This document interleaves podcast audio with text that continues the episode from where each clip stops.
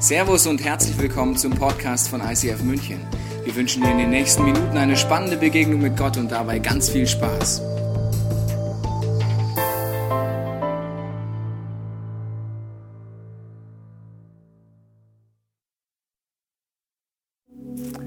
Herzlich willkommen zum Thema heiße Eisen Teil 2. Es geht um Verletzungen. Wir haben ja gestartet in der letzten Session, es wurde schon viel aufgewühlt und vielen Dank schon für alles Feedback, was wir bis jetzt schon bekommen haben von euch, wo Sachen aufgewühlt wurden, wo Gott erste Schritte gegangen ist. Und wir haben schon in der ersten Session gesagt, es geht darum, die ganze Serie zu genießen und mitzunehmen, weil es ist ein Prozess, es ist wie eine Reise, auf die wir uns begeben. Heute geht es weiter mit dem Thema Verletzung. Wir haben uns in der letzten Session angeguckt, dass äh, es wirklich viele Punkte gibt in unserem Leben, wo wir verletzt sein können, wo immer wieder Situationen auftreten können, wo wir sagen, da bin ich wirklich verletzt. In der Vergangenheit, ich hänge fest und vielleicht kennst du das Bild noch, hast noch im Kopf, wie ich letztes Mal hier gehangen bin, verstrickt in lauter verschiedenen Verletzungen.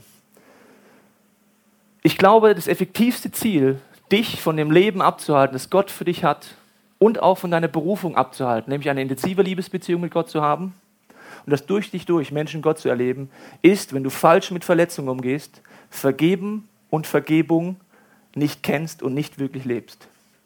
Deswegen möchte ich am Anfang jetzt beten, dass es eine Zeit wird für dich, die ganz intensiv ist, wo Gott dir Antworten gibt, der dich aufrüttelt, weiter aufrütteln darf und dich an den Punkt führt, die nächsten Steps zu gehen, dass du wirklich in der Freiheit leben kannst, die Jesus vorgelebt hat. Wenn du möchtest, betest in deinem Herzen mit. Jesus, vielen Dank, dass du einfach Gewaltiges vorhast, auch durch die Serie, auch heute Morgen. Und ich bete, dass du jedem Einzelnen von uns jetzt hilfst, hier zu sein, wach zu sein. Du siehst, dass nicht nur meine Stimme rau ist, sondern wir auch müde sind von gestern der Dankesparty vielleicht. Aber ich danke, dass du uns jetzt Wachheit schenkst und uns hilfst, das mitzukriegen, was dir wichtig ist. Amen. Jesus verspricht das Leben im vollen Überfluss. Man muss sich manchmal überlegen, was heißt das? Manche Leute denken, das ist Reichtum, ja? Kann ich im Leben von Jesus nicht so ganz wiederfinden. Er war zwar versorgt immer, aber nicht der absolute Reichtum. Kann sein, dass du sehr reich wirst, aber muss nicht. Und manche Leute denken auch, es ist ein Leben in einer Schutzglocke aus Watte. Das ist Überfluss. Ich bin nur mit netten Leuten umgeben, nur tolle, nette, nice Guys in der Kirche oder wo auch immer und keiner verletzt mich mehr, ich werde nicht mehr verletzt und alles ist toll, das Paradies auf Erden hat angefangen. Die Frage ist, ob du das bei Jesus findest in seinem Leben. Ich finde es nicht. Ich finde genau das Gegenteil. Er redet vom Überfluss und er erlebt eine Niederlage und einen Rückschlag und eine Enttäuschung nach der anderen, oder? Die engsten Leute, haben wir gestern äh, am Freitag schon angeguckt, verraten ihn. Die engsten Leute hauen ab. In seiner Heimat, ja, er kommt in seine Heimat zurück, ja. Ich weiß nicht, ob du eine Heimat hast oder so oft umgezogen hast wie ich, dass man keine mehr hat, aber wenn du eine hast, so, in dein Dorf kommst du zurück. Und alle lästern über dich, sagen, was willst du denn? Wer bist du denn? Deine Jugendfreunde aus der Schule oder was auch immer. Mobbing vom Feinsten erlebt Jesus. All das erlebt er und trotzdem hält ihn nichts davon ab, dass er seine Berufung lebt und am Ende von seinem Leben sagt, es ist vollbracht, alles, was Gott mir anvertraut hat, habe ich getan. Es gibt immer zwei Möglichkeiten, wie du auf Verletzungen reagieren kannst. Die eine ist, du kannst bitter werden.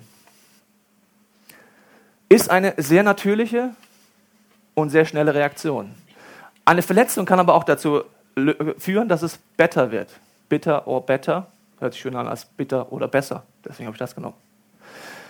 Wird es bitter in deinem Leben durch Verletzung oder wird es better? Das ist die Frage. Und ich glaube, bei Jesus wurde es jedes Mal better und nicht bitter. Das wollen wir uns heute angucken anhand von zwei Leuten. Es sind zwei Führungskräfte in der Bibel. Der eine heißt Saul, der andere heißt David. Beide Führungskräfte, beide haben die gleiche Berufung. Sie sollen ein Volk leiten. Pastoraler Dienst, die armen Typen. Und beide fangen gut an, sehr gut fangen sie an, aber sie enden sehr, sehr, sehr, sehr unterschiedlich. Und über Saul sagt nachher Gott eine Aussage, die wirst du nachher sehen, die ist schockierend. Ja? Er sagt, ich bereue es, Saul als König eingesetzt zu haben. Was für eine krasse Aussage. Das wäre nicht so gut, wenn er es über mich sagen würde, glaube ich. Wir müssen uns angucken, was hat das mit Saul und David zu tun. Du wirst merken, wir haben alle Saul-Tendenzen in uns. Sage ich jetzt einfach mal so, Saul in uns.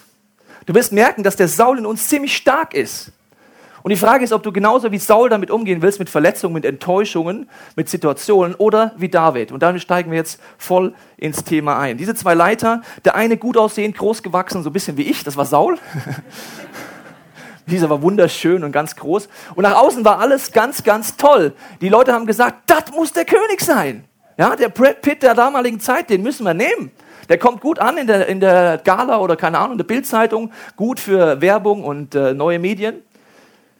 Der Typ sah gut aus und alles sah auch hochglanz aus, aber Gott schaut immer woanders hin, er schaut ins Herz. Es gibt folgende Situation. Dieser gut aussehende, kräftige Typ fängt ganz gut an, aber er hat ein dickes Problem. Er lebt ziemlich religiös. Was meine ich damit? Er glaubt zu denken, was Gott will. Das nenne ich religiös. Er glaubt zu wissen, was Gott will. Es gibt Situationen, da kommt er in Extremsituationen rein. Äh, zum Beispiel ähm, geht es in eine Kriegssituation darum, eine Entscheidung zu treffen. Dann sagt er einfach, naja, was machen wir mal? Mal fasten wir einfach mal. Warum? Naja, wir fasten einfach mal. Hat nie mit Gott drüber geredet, ob Fasten überhaupt dran ist. Dann sagt er zu allen Leuten, jetzt fastet ihr mal alle. Alle sind voll am Limit, weil während Krieg fasten ist nicht immer gerade körperlich die beste Idee, am ersten Tag zumindest nicht. Die sind voll am Limit, sie regen sich auf, aber er entscheidet einfach, was er denkt, was Gott will. Und er redet nie mit Gott direkt, muss man merken. Er wartet nie, dass Gott eine Antwort gibt. Er ist ungeduldig. Er fragt zwar Gott, Gott, was denkst du? Kommt keine Antwort? Okay, dann machen wir es so. Ist, wenn du Leiterschaft übernehmen willst in einer Kirche für Menschen, ziemlich, schwierige, äh, ziemlich schwieriger Ansatz. Saul lebt da mittendrin. Außerdem hat er ein großes Problem. Und dieses Problem, jetzt findest du gleich den Saul in dir, haben wir alle. Er hat Menschenfurcht. Du natürlich nicht, jetzt rede ich nur von mir.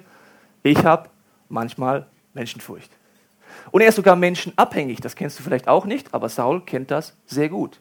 Er ist in Situationen, wo es unangenehm wird, wo die Leute sagen, jetzt Saul, entscheide doch mal. Er wüsste eigentlich, er müsste noch warten, weil der Prophet Samuel sagt zu ihm, warte erst mal, bis ich komme, dann gehen wir erst in den Krieg. Aber er merkt, die Leute laufen ihm davon. Schlechte Situation. Stell dir vor, ich predige hier und einer nach dem anderen geht weg. Ja, dann kommst du langsam unter Druck, denkst du, uh, was machen wir jetzt? Dann sagt er, ich warte doch nicht mehr auf den Samuel, ich muss jetzt eine Entscheidung treffen, weil er hat Angst, was die Leute über ihn denken als Leiter. Ich lese es dir. Oh no. Manu, kannst du dich mal bitte drum kümmern? Oder wir lassen es so, es geht schon. Ich lese dir eine Situation vor, der Menschenfurcht, wo es heißt, da bekannte Saul, 1 Samuel 15, ich habe gesündigt, ich habe den Befehl des Herrn und deine Anweisung nicht befolgt, denn ich hatte Angst, mich meinen Soldaten zu widersetzen und ließ ihnen daher ihren freien Willen. Er war abhängig von Menschen. Das ist sein Hauptproblem. Saul, wenn ich dir male, ungefähr so sah er aus, historisch kritisch untersucht, so sah er aus. Und dann gab es Menschen, die sahen auch zur damaligen Zeit eben dann so aus.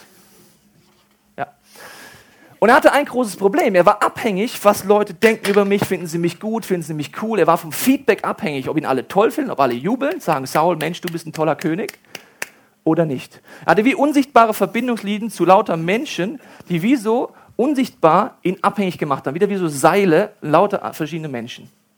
Und das hat ihn so eingeengt, dass er so unfrei war, dass er sogar untreu wurde gegenüber das, was Gott von ihm wollte. Kennst du so Situationen, wo wir das auch machen? Wo wir vielleicht wissen, was Gott will, aber wir so abhängig sind von dem, wie stehe ich dann da, was denken Leute über mich. Den Saul kennen wir ganz gut, ne? Jesus sagt mal, oder in der Sprüche 29, 25 heißt es, wer das Urteil der Menschen fürchtet, gerät in ihre Abhängigkeit. Wer dem Herrn vertraut, ist gelassen und sicher. Menschenabhängigkeit. Die Frage ist, wie stark sind wir es, in welchen Situationen? Aber bis zu einem gewissen Punkt haben wir alle den Saul in uns, glaube ich. Jesus sagt es aber ein bisschen herausfordernden Satz, Matthäus 16, 24. Wer mir nachfolgen will, darf nicht mehr sich selbst in den Mittelpunkt stellen, sondern muss sein Kreuz auf sich nehmen und mir nachfolgen. Jesus sagt, es geht nicht mehr um mich. Er ist so frei, dass im positiven Sinne es egal ist, ob die Leute es gerade gut finden oder schlecht finden, was er macht.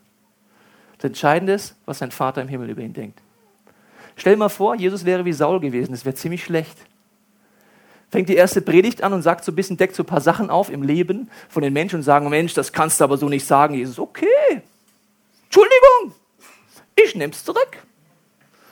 Dann kommt ein bisschen mehr Gegenwind, da sagen irgendwelche religiösen äh, Theologen, ja, das kann man so nicht sehen, das ist theologisch ganz schwierig. Okay, war nur Spaß.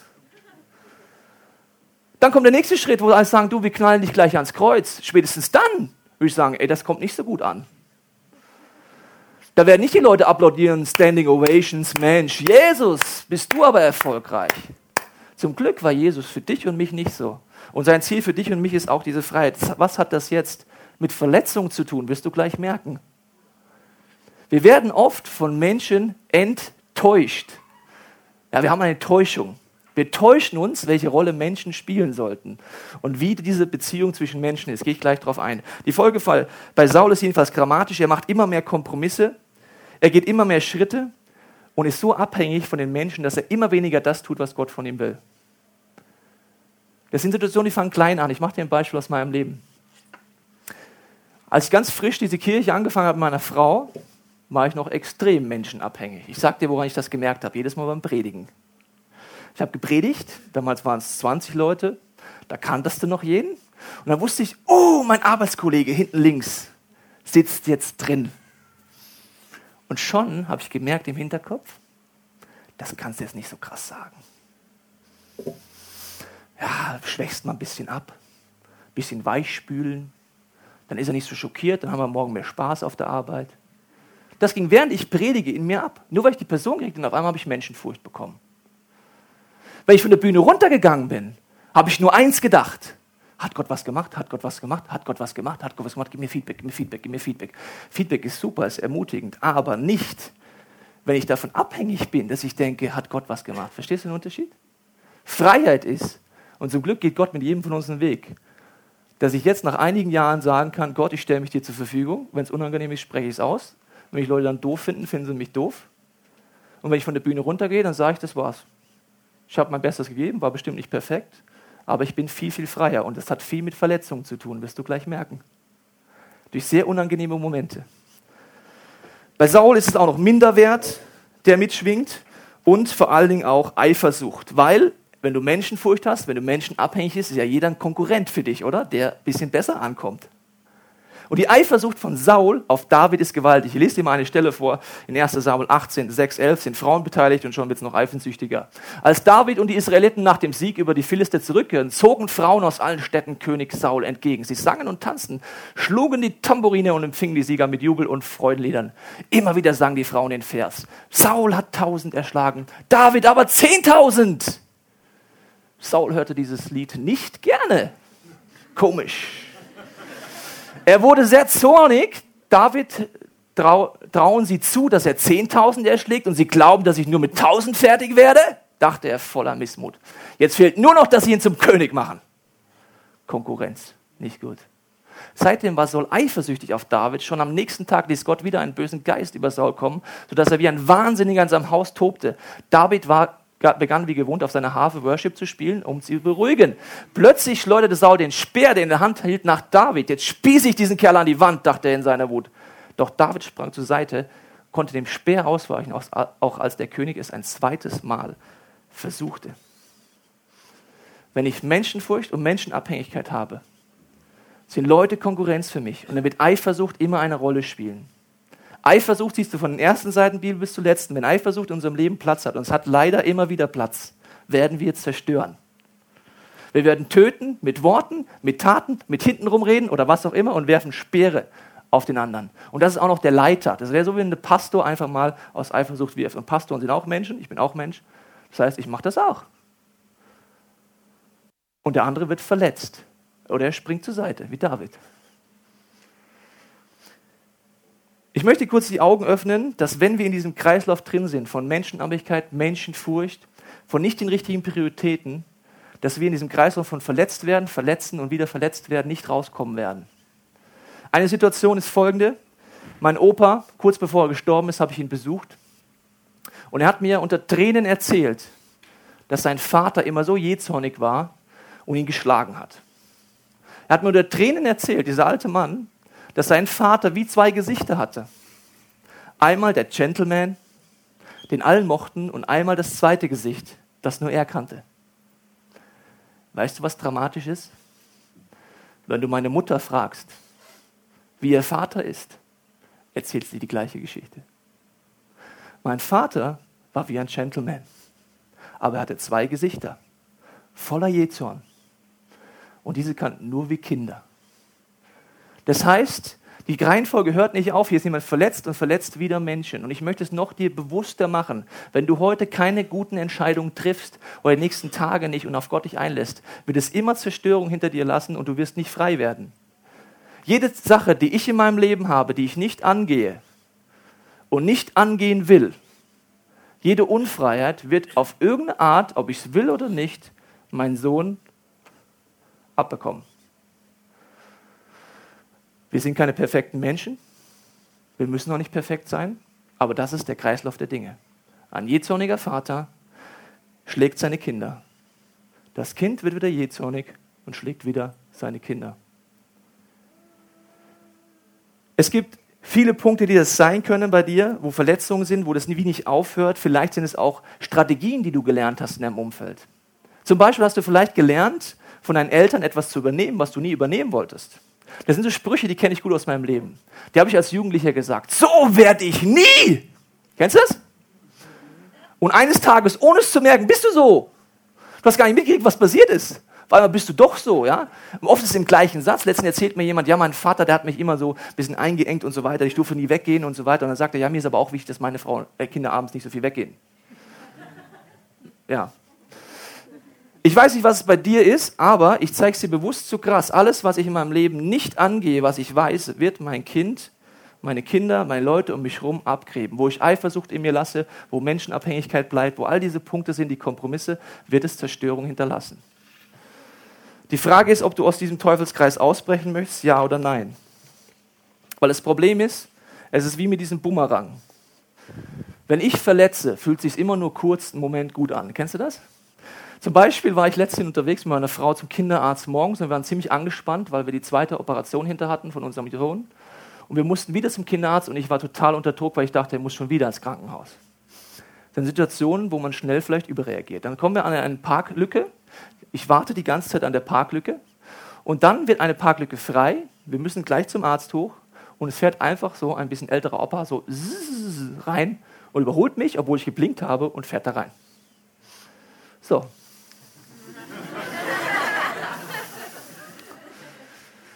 Der kleine Tobias in mir brodelt auf. Ja, und wenn er angespannt ist, kommen Dinge raus, die sonst vielleicht nicht so rauskommen sollten. Und zwar regt er mich so auf, dass ich zu ihm hingehe und sage, sag mal, haben Sie nicht gesehen, dass ich geblinkt habe und wir müssen da rein und so weiter. Sagt er, nö, habe ich nicht gesehen, ist mir auch eigentlich egal, ich gehe da hoch. Und schon werde ich noch mehr sauer. Und dann schleudere ich den Bumerang. Sage ich, Sie sind das Arschloch des Tages. So was habe ich noch nie gesehen in einer bisschen lauteren Stimme und schleudere den weg. Bam! Und geht's mir jetzt gut? Ich sitze oben im Wartezimmer. Uns rumort. Uns rumort. Und er regt mich immer noch auf. Und ich reg mich über mich auf. Meine Frau regt sich auch über mich auf. Du kannst doch nicht Arschloch sagen auf der ba äh, was ist los mit dir? Sag ich, kann ich wohl sagen, wenn ich denke, er ist ein Arschloch. Frau und Mann streiten sich und alles wird nur schlimmer. Und der Bumerang pss, pff, kommt zurück. Das heißt, das ist keine schlaue Lösung, das wissen wir alle. Deswegen müssen wir uns jetzt angucken, wie hat Davids Antrag gemacht? Jetzt kommt nicht bitter, jetzt kommt better. Ja? Was hat David anders gemacht? Er hat nämlich mindestens genauso viel Mist erlebt wie der Saul. Noch viel, viel, viel, viel mehr. Aber er hat was anders gemacht. David hatte nicht eine religiöse Beziehung zu Gott, sondern eine lebendige Liebesbeziehung. Er hat immer mit Gott geredet. Immer. Was denkst du darüber? Was machen wir? Wie siehst du mein Leben? Was können wir tun? Und er hat vor allen Dingen es geschafft, obwohl sein damaliger Leiter ihn mehrmals Rufmord begangen hat. Obwohl er immer wieder bewiesen hat, dass er unschuldig ist, er hat halt zweimal die Möglichkeit gehabt, diesen Aggressor umzubringen. Er hat ihn nie umgebracht.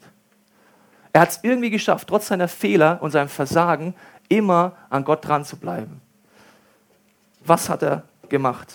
Er war zum Beispiel in einer Situation, wo sein eigener Sohn, das ist wirklich keine schöne Situation, sein eigener Sohn kommt auf die Idee, eine kleine Gemeindespaltung zu initiieren denkt, ich kann das besser als der Vater, sammelt alle hinter sich, so fangen Gemeindespaltungen an.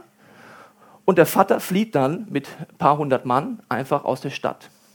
Er hat so eine Angst, dass es äh, schlimmer wird, dass er auf der Flucht ist. Und er geht zu den Philistern, seinen größten Feinden, und denkt, da kann er vielleicht Unterschrift kriegen, dass er nicht umgebracht wird. Und er kommt dorthin und merkt auf einmal, ups, hier wird es ja noch schlimmer, jetzt wollen die mich umbringen. Also kannst du die Situation ungefähr vorstellen?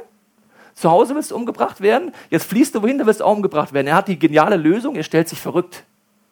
Das heißt, er hat so getan, hat, hat so rumgemacht, äh, sabbert in den Bart rein und sagt, äh, weil er denkt, wenn ich jetzt einen auf verrückt mache, dann töten die mich vielleicht nicht. Also wie viel muss passieren, dass du da hinkommst, dass du einen Verrückten spielst, dass du rumsabberst und denkst, so komme ich vielleicht noch da raus. Und dann gibt es eine Stelle, Psalm 34 heißt es, ein Lied von David verfasst, nachdem er sich vor Abimelech wahnsinnig gestellt hat. Jetzt ist interessant, was kommt denn jetzt für ein Gebet? Ja, schau es dir mal an. Und darum weggejagt wurde. Ich will den Herrn allzeit preisen, nie will ich ihn aufhören, ihn zu rühren. Mit Leib und Seele lobe ich ihn. Wer entmutigt ist, soll es hören und sich freuen. Hä? Also das sind so Momente, wo ich denke, David, du warst gerade noch bekloppt, dich wollten alle umbringen, ja? Und jetzt schreibst du so ein Gebet. Preist mit mir diesen großen Herrn, lasst uns gemeinsam seinen Namen bekannt machen. Als ich den Herrn um Hilfe bat, antwortete er mir und befreite mich von meinen Ängsten. Wer zum Herrn aufschaltet, der strahlt vor Freude und sein Vertrauen wird nie enttäuscht. Aber der wurde doch andauernd enttäuscht. Aber jetzt musst du aufpassen. Welches Vertrauen? In Menschen? Das Vertrauen in Menschen wurde bei David so oft enttäuscht wie bei fast keinem in der Bibel, außer vielleicht bei Jesus. Aber in das Vertrauen in Gott wurde er nie enttäuscht. Jetzt schauen wir uns den letzten Vers nochmal an, bitte. Zwar bleiben auch dem, der treu zu Gott steht, Schmerz und Leid nicht erspart, doch aus allem befreit ihn der Herr. David ist der Meinung, dass Gott der Einzige ist, von dem er nicht enttäuscht wird. Selbst wenn es manchmal vielleicht im ersten Moment so aussieht. Er ist der Meinung, dass da die wahre Freiheit ist. Und ich glaube, es gibt zwei Momente in deinem und meinem Leben, dass Veränderung möglich ist. Das eine ist Schmerz. Und das andere wäre Flow. Das heißt, du bist so toll unterwegs in einem Bereich, dass es so gut läuft, dass du denkst, das will ich im nächsten Bereich auch noch gehen. Aber meistens ist Veränderung, dass wir Dinge an in uns, angehen in uns, immer Schmerz der Auslöser. Ich sage immer, ich bin doof, ich bin Mensch, ich bin irgendwie dumm. Ich brauche oft Schmerz, damit ich etwas verändere. Weil sonst rede ich so Sätze wie, ja, es wäre ja ganz gut. Hätte, wäre, könnte. Hätte, wäre, könnte ist der Signalwörter für einen Verlierer. Weißt du warum? Weil dann werde ich es nie tun. Ich hätte das machen können. Ja. Es wäre super, anders damit umzugehen. Dann machst du es nie. Dann ist offensichtlich der Schmerz noch nicht so groß. Ein Psychologe hat letztens zu mir gesagt, oft müssen wir so tief in der Scheiße drinstecken und fast schon untergehen, dass wir auf die Idee kommen, Mensch, es wäre eine Veränderung mal dran.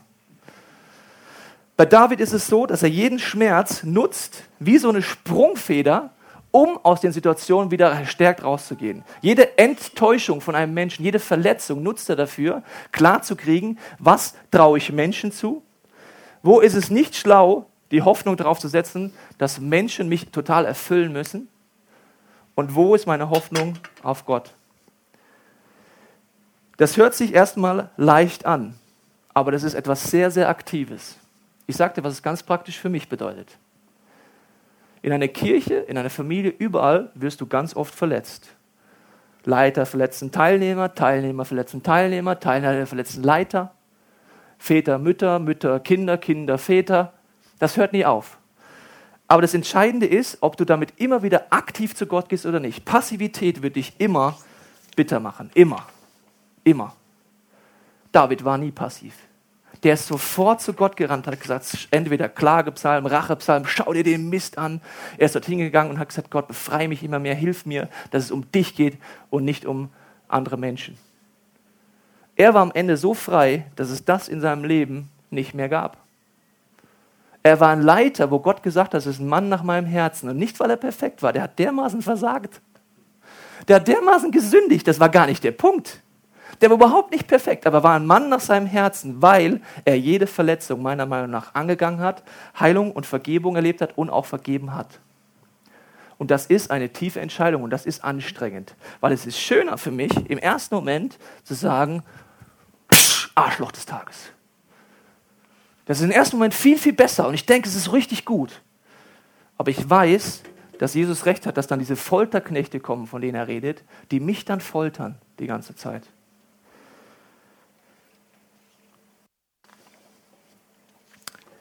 Ich möchte es vergleichen mit einem Punkt, den ich vor kurzem erleben durfte. Viele sehen es noch in der Mitte meines Gesichts. Ich habe die Nase operieren müssen, weil ich keine Luft bekommen habe. Hier siehst du zwei Bilder, wie es danach aussieht. Für alle, die es mal überlegen, viel Spaß. Es ist extrem schmerzhaft und wenn ich nicht seit 16 Jahren keine Luft kriegen würde durch ein Nasenloch, hätte ich das nie gemacht. Und ich habe Respekt dafür, die das machen, nur aus Schönheitsgründen. Die den Schmarrn auf sich nehmen. Also, es ist wirklich total schmerzhaft. Und wenn du da liegst und alles zugequollen ist, du nicht mehr kannst, dann denkst du einfach, warum mache ich das? Aber warum habe ich es gemacht? damit ich Luft kriege. Und oft sind Schmerzen dafür sinnvoll, dass, mir, dass ich Schmerzen erlebe, dass danach etwas aufbricht in mir und dass ich wieder richtig Luft kriege. Oft benutzt Gott Verletzungen oder immer benutzt Verletzungen Gott, damit ich freier werde, dass die Menschenabhängigkeit, die Menschenfurcht und die Gefängnisse, die in mir sind, weniger werden. Das heißt nicht, dass Gott sich überlegt, Mensch, den Tobias, wie können wir den mal verletzen? Da schicken wir mal einfach die Hannelore. Die Hannelore hat einfach ein bisschen Gift und Galle in sich, die schicken wir mal beim Tobias vorbei. Dann sagt sie am besten folgenden Satz, weil das trifft ihn ganz besonders stark. Also so ist es überhaupt nicht. Also Gott schickt dir nicht die Menschen, aber er sagt, ich benutze unvollkommene Menschen, die dich verletzen, wenn du zu mir kommst, dass du freier wirst. Das muss ich wiederholen. Ich benutze unvollkommene Menschen, die dich verletzen, damit du freier wirst. Damit du frei wirst von diesen ganzen Gefängnissen, in denen wir drin sind. Dass du frei wirst von den Dingen, die du sonst nie aufhören werden, in deiner Familie Kreise zu ziehen. Ich werde sicherlich meinen Sohn verletzen. Aber ich kann trotzdem heute anfangen zu entscheiden, einen anderen Lebensstil zu führen. Wo ich sage, Gott, ich will den Schritt gehen. Ich will kein Opfer sein, ich will rausgehen, ich will Leuten vergeben, immer wieder neu. Der Eddie hat gestern gesagt zu den Leitern, die hier vorne standen, ihr habt ein schier aufhörbares Feuer. Weißt du, woher das Feuer kommt? Durch viel Schmerz, immer wieder die Situation, immer wieder zu Gott gehen und nie aufhören. Immer die Entscheidung, will ich, dass Bitterkeit gewinnt oder dass es besser wird? Was will ich? Ich merke, Jesus hat uns zu mündigen Menschen gemacht und er gibt uns immer wieder die Entscheidung, ob ich aktiv bin oder ob ich passiv bin. Der Saul in mir, glaube ich, muss sterben, wenn ich möchte, dass Gott übernatürlich durch mein Leben wirklich tun kann. Gott wird dir und mir nur diese gewaltige Autorität anvertrauen, die er dir geben möchte, wenn der Saul in dir nicht mehr so groß ist. Weißt du warum? Die Zerstörungskraft eines Sauls ist einfach gewaltig. Die Speere, die dir abwirft, sind tödlich.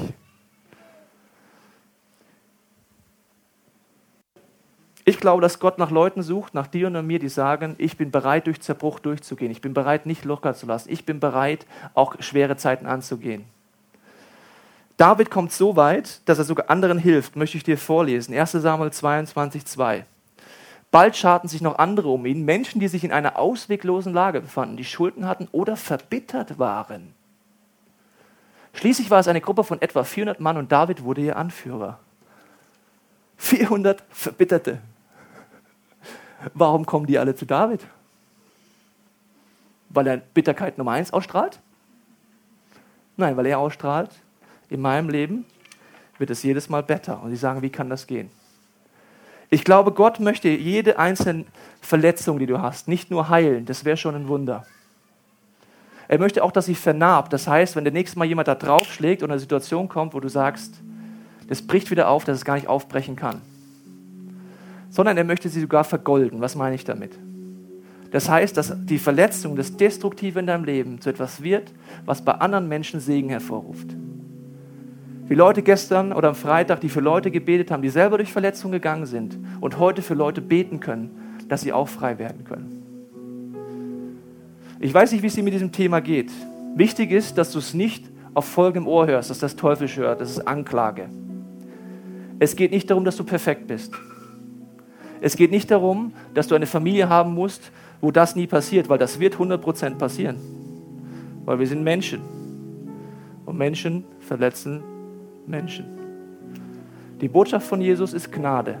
Das heißt, du darfst Vergebung erleben. Du kannst sagen, ich lasse das los, was hinter mir war. Ich sage, ich bin selber schuldig geworden, aber ich vergebe auch denen, die an mir schuldig geworden sind. Ich will jemand sein, der in die Berufung kommt, der die volle Autorität mitnimmt. Ich möchte ein David sein und kein Saul. Ich lade dich ein, jetzt mit Gott zu reden, egal was dich gerade auffüllt. Pass auf, dass es nicht der Teufel ist, der dich anklagt. Du musst kein perfekter Mensch sein. David war kein perfekter Mensch. Er hat nur die richtigen Entscheidungen getroffen. Und die Entscheidung kannst du jetzt treffen. Wie willst du leben?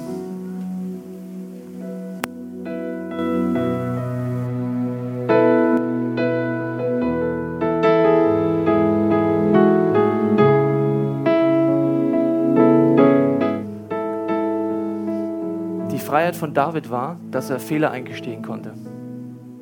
Das ist eine sehr große Freiheit. Zu sagen, ich habe versagt. Weißt du, wann ich das mache? Wenn die Menschenfurcht in mir schon ein bisschen kleiner geworden ist. Weil dann stehe ich immer kurz nicht so gut da. Er hat gesagt, ich habe Fehler gemacht und hat die Fehler eingestehen. Und er hat aber auch vergeben. Immer wieder neu. Du musst mal nachlesen, wenn du möchtest, diese ganze Geschichte, wie er immer wieder Saul, seinem Leiter, begegnet, der so unfair mit ihm umgeht.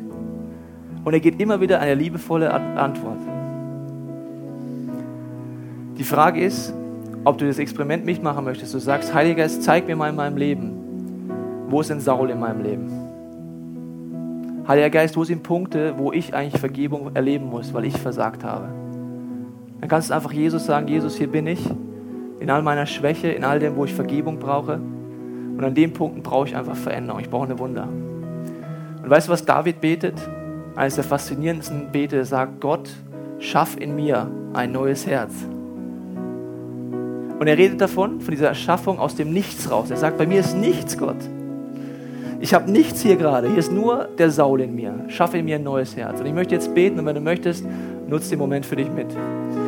Heiliger Geist, mein Wunsch ist für mein Leben, dass du mir zeigst, wo sind Saul in meinem Leben? Wo sind Punkte, wo Abgründe sind? Wo darf ich einfach Fehler eingestehen vor dir oder vielleicht auch vor Menschen und sie um Vergebung bitten? Wo sind auch Punkte, wo ich vergeben will, weil ich nicht, wo wir am Freitag gesehen, in diesen Ketten bleiben möchte? Weil ich nicht einfach diesen Teufelskreis, ich möchte ihn durchbrechen, dass verletzte Menschen wieder Menschen verletzen. Jesus, du siehst die Punkte, wo wir selber so viel Vergebung brauchen, weil wir versagt haben. Und ich danke dir, Heiliger Geist, dass du jetzt jeden von uns an die Punkte führst, wo du sagst, da möchtest du uns zur Umkehr bringen, aber auch zu den Punkten bringen, dass du Heilung möchtest und wir einfach dir sagen, Jesus, veränder mich.